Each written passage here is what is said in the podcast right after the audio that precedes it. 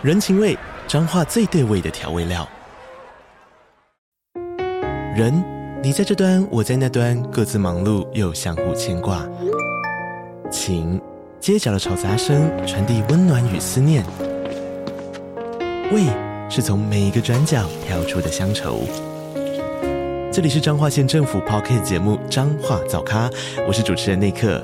从彰化大小事各具特色到旅游攻略，透过轻松有趣的访谈，带着大家走进最在地的早咖。准备好了吗？彰化的故事，我们说给你听。以上为彰化县政府广告。在高雄市吴松区，有着一个风景秀丽的湖畔，这里是澄清湖。作为高雄人的主要水库，同时也是人们假日休闲的观光风景区。附近不只有高尔夫球场、儿童乐园、湖边烤肉区，还有一个颇具规模的棒球场。然而，这个棒球场却总有说不完的灵异传闻。大家好，我是希尔，欢迎收看本集的都市传说。今天这集就让我为大家介绍澄清湖棒球场。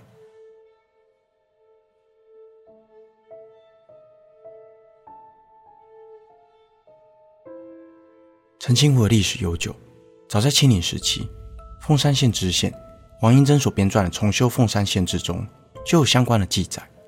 根据书中描述，原有一大一小、两两相连的湖泊，旧称大小皮湖，多年以来一直为高雄重要的农业地区进行灌溉。战后，国民政府来台，开始修建此湖，并正式立碑，取名为大贝湖。有人说，是因为湖的形状很像贝壳。而得此名，也有人说是因为本省人与外省人的口音差异，误将大皮湖听成了大背湖。但在闽南语里，大背湖的谐音听起来就像是大背湖，给人一种不太吉利的感觉。直到一九六三年，前总统蒋中正南巡，入住湖畔旁的澄清楼，随后便易名为澄清湖至今。说完了历史，接下来就来聊聊澄清湖周遭的灵异传闻。在八零年代后。高雄余家开始掌权，余陈月英成为了台湾首位女性县长，并积极推动地方建设，也带动了澄清湖周边一带的发展，陆续新建了长庚医院、劳工娱乐中心，并将小皮湖填平，改建为澄清湖棒球场。而这个棒球场也是澄清湖附近拥有最多灵异传闻的地方。澄清湖棒球场在一九九九年完工启用，在台湾大联盟时期作为雷公队的主场。但不管是球队或是体育台，只要来到这里，首先会先做的事情就是拜拜。当年球赛刚开打的时候，地主雷公队就在自己的主场连吃了五场败仗。雷公队总教练徐生明的一位友人，还在电视转播中看见了观众席上有一群黑色的人影。这些人影总在不对的时刻拍手欢呼，不管失误也欢呼，安打也欢呼。他便将此事告诉许生明，但许生明一听就感到毛毛的，因为那天只是赛季刚开始的热身赛，现场并没有多少观众。在下一场比赛对上死对头太阳队时，雷公队便在开打前摆桌祭拜，还烧了一本棒球规则给好兄弟。没想到，当天雷公队有如神助，共轰出了十八支安打，以十二比二的分数完胜太阳队，终止五连败的记录。让太阳队不禁纳闷：理工队究竟是拜了什么神？某体育台的资深导播阿任也曾在节目中透露，在这个棒球场遇到一些难以解释的灵异事件。某一次，他们到澄清湖棒球场准备进行转播，众人开始下器材以及摄影机，但当天却诸事不顺，收音一直收到杂音，摄影机也频频故障。这时，其中一个工作人员才想到。他们忘了拜拜，众人便连忙准备祭拜的物品，诚心祭拜。此时，一个老先生经过，随即开口问道：“你们咋样来家里拜拜哦？”老先生接着说：“当年这个棒球场在施工的时候，就发生了意外。某天中午，工人在工地午休的时候，一台无人操作的怪兽突然启动，当场碾毙了躺在地上午睡的几名工人，而那个位置。”就是他们现在所处的地方。老先生说，当时工人们就是没有拜拜，打扰到了附近的好兄弟，才会发生意外。由于时间已经耽误了，众人没有多搭理老先生。但说也奇怪，祭拜完后就一切顺利，机器不再故障，收音也不再出现奇怪的杂音。除此之外，外野场的厕所也特别诡异。在某一年寒流来的时候，曾有一名游民趁夜躲进了外野场厕所，但还是不敌寒流。隔天被人发现冻死在里面。此后就经常有人在这间厕所听到奇怪的声音。曾有一位观众就在球赛进行到一半时，跑来这里上厕所，因为比赛还在进行，厕所里一个人也没有。他在蹲式马桶里上大号，突然听见了抓门的声音，但从厕所门底下的缝隙往外看。一个人影也没有，而那抓门声还在诡异的作响。他吓得赶紧穿上裤子往外冲，过程中还不慎滑倒。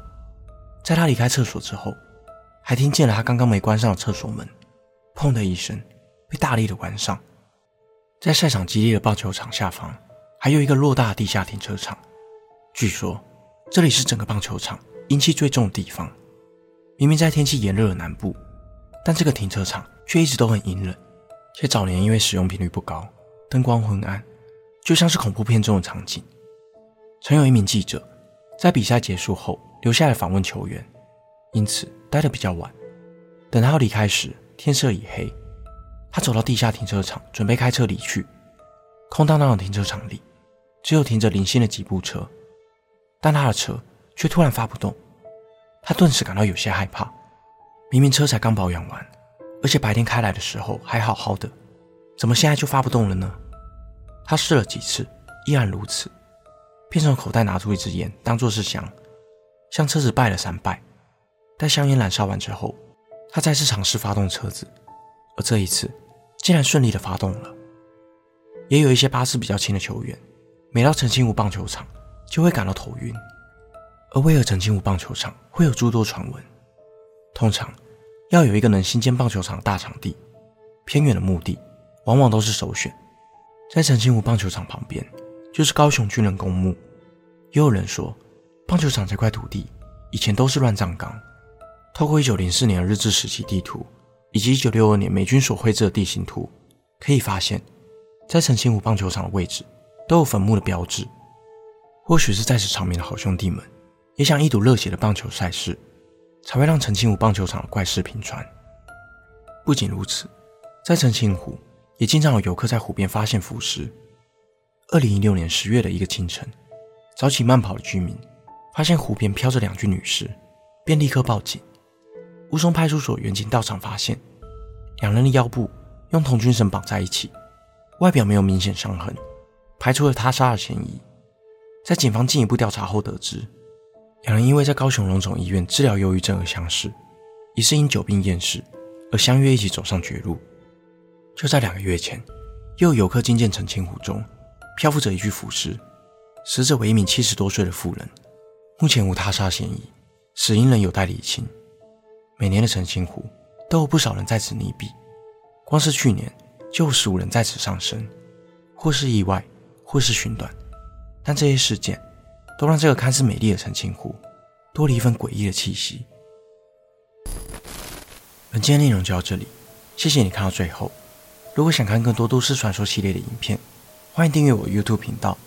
如果想要听的，也可以到各大 Podcast 平台上关注我。我是希尔，我们下次见。